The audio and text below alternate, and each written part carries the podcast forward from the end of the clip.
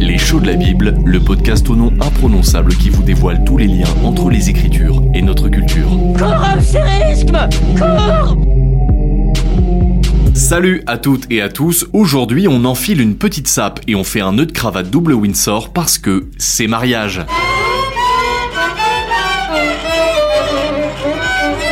En plus, on ne parle pas de n'importe quelle noce puisqu'on vous emmène à Cana sur les traces du premier signe de Jésus et il y a pas mal de choses à en dire. Mais avant ça, n'oubliez pas de vous abonner au podcast, nous laisser une note 5 étoiles ou un commentaire, et pourquoi pas nous soutenir sur notre page Tipeee. Merci beaucoup, c'est parti. Si vous avez fait un tout petit peu gaffe, vous avez remarqué qu'on ne parle pas de miracle, mais de signe de Jésus. Pourquoi ça? Eh bien parce que les évangiles n'utilisent jamais le mot de miracle, pas plus que le reste des écritures d'ailleurs. C'est le mimi, c'est le rara, c'est le...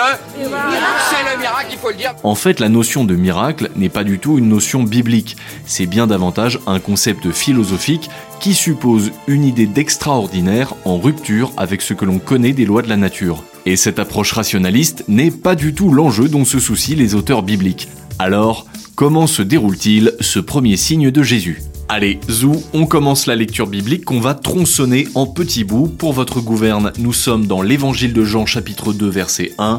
De toute façon, pas le choix, c'est le seul évangile qui nous parle des noces de Cana. Le troisième jour, il y eut des noces à Cana de Galilée, et la mère de Jésus y était. Jésus aussi fut invité à ces noces avec ses disciples. Ouais, on n'a pas lu grand chose, mais il y a déjà de la matière. Le troisième jour.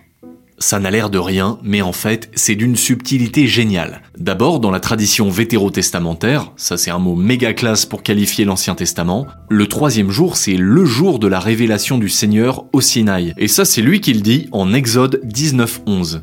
Qu'il soit prêt pour le troisième jour, car le troisième jour, le Seigneur descendra aux yeux de tout le peuple sur la montagne de Sinaï. Ce petit marqueur temporel annonce tout simplement une théophanie encore un mot classe pour parler de la manifestation de Dieu. Ça c'est pour l'Ancien Testament, mais dans le Nouveau Testament, la formule le troisième jour fait référence au jour de la résurrection. Le signe de Cana est donc présenté comme un événement de révélation de la gloire de Jésus, la gloire qui n'appartient qu'à Dieu. Donc commencer le chapitre 2 par le troisième jour équivaut à dire qu'il va se passer un truc de malade.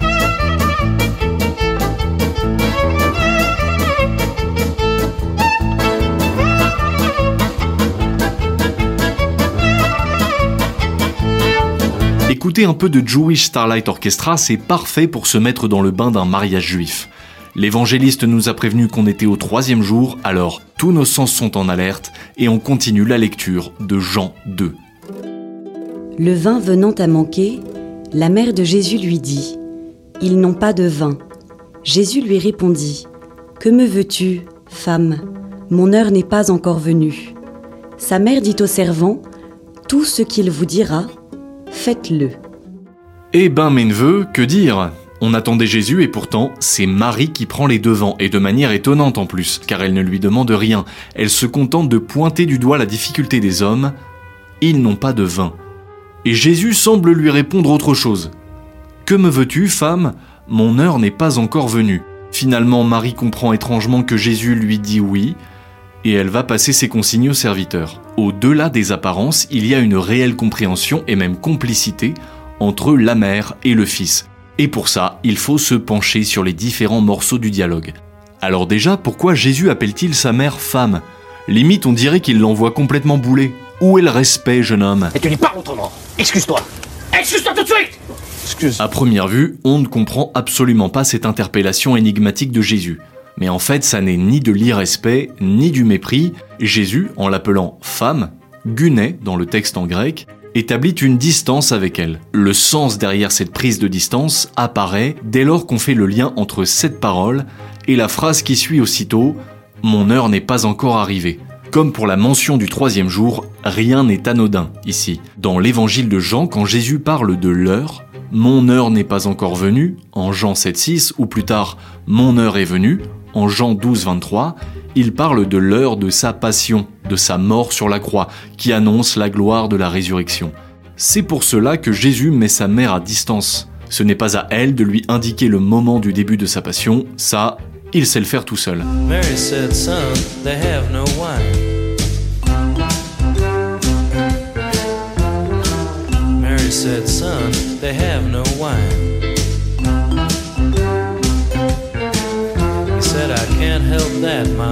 It's not my time. Mary said, Son, they have no wine. Les jazzmen du Colorblind James Experience ont trouvé un petit thème chaloupé sur le dialogue entre Marie et Jésus dans leur chanson Wedding at Cana. L'évangéliste Jean nous a dit qu'il allait se passer un truc bien stylé, puis s'ensuit un dialogue apparemment musclé entre Jésus et Marie, mais il n'en est rien, Marie vient de faire du teasing auprès des serviteurs, car les deux sont en train de préparer une petite surprise aux invités du mariage. Continuons la lecture de Jean 2. Or, il y avait là six jarres de pierre, destinées aux purifications des Juifs, et contenant chacune deux ou trois mesures. Jésus leur dit, Remplissez d'eau ces jarres.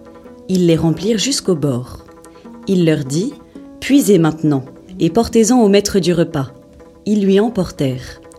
Lorsque le maître du repas eut goûté l'eau devenue vin, et il ne savait pas d'où il venait, tandis que les servants le savaient, eux qui avaient puisé l'eau, le maître du repas appelle le marié et lui dit Tout homme sert d'abord le bon vin, et quand les gens sont ivres, le moins bon.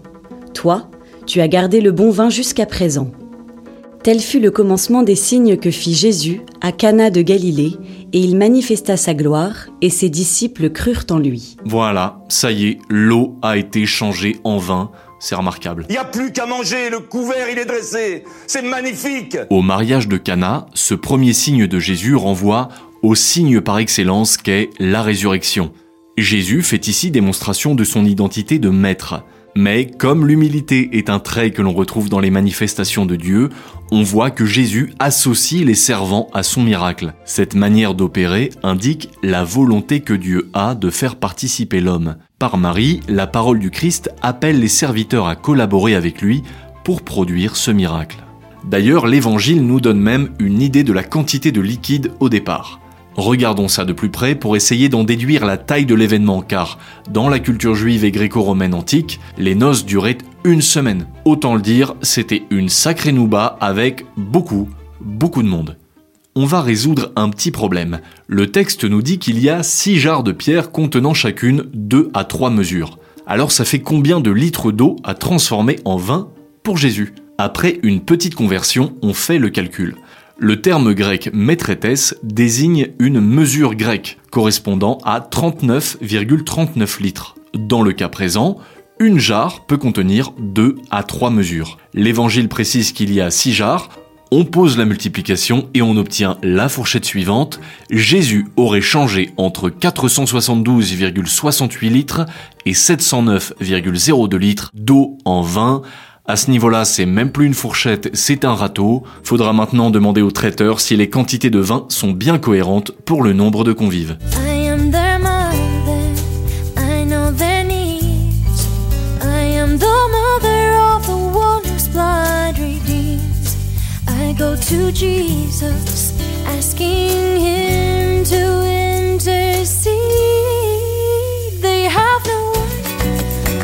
Water into.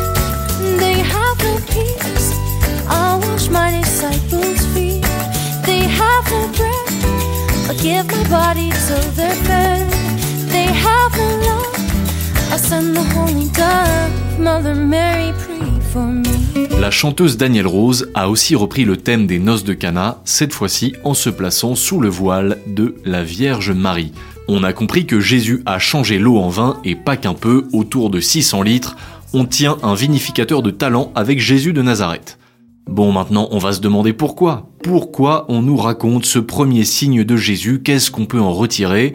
Et puis, pourquoi faire ça à un mariage et pas à une autre festivité? Jésus vient comme invité à un mariage pour partager le repas avec les convives et les mariés.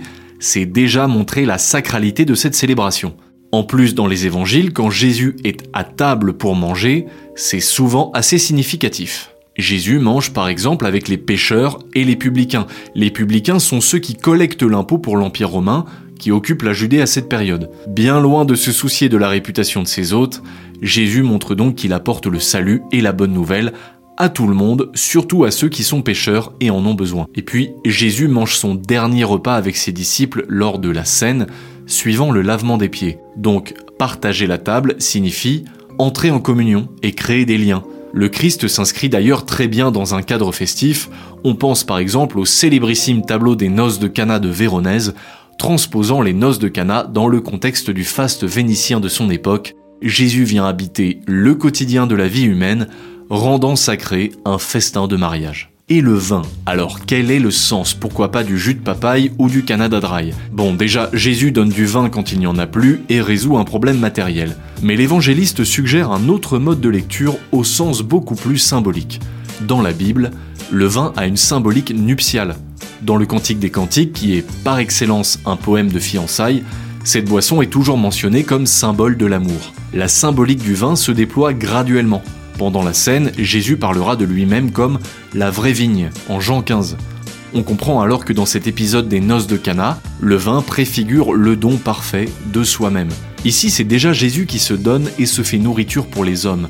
En changeant l'eau en vin, c'est comme son sang que le Christ donne à boire aux convives, comme une préfiguration de la scène lors de son dernier repas. Enfin, Jean nous rappelle que quand le vin vient à manquer, il y a de l'eau et l'eau c'est déjà pas mal, mais en plus, l'eau changée en vin par Jésus est perçue comme encore meilleure que le premier vin. Tout homme sert d'abord le bon vin, et quand les gens sont ivres, le moins bon, toi, tu as gardé le bon vin jusqu'à présent. À vous de trouver du Château Jésus chez votre meilleur caviste. Allez, sur ce, on vous libère, c'est l'heure d'aller faire sauter des bouchons de ce que vous voulez. Et bien sûr, on pense à s'abonner au podcast de Prixm et puis à notre newsletter sur le site prixm.org pour ne louper aucun contenu. Et on se quitte en écoutant Johnny Cash qui nous rappelle que Jesus turned the water into wine. Et on vous dit à très très vite.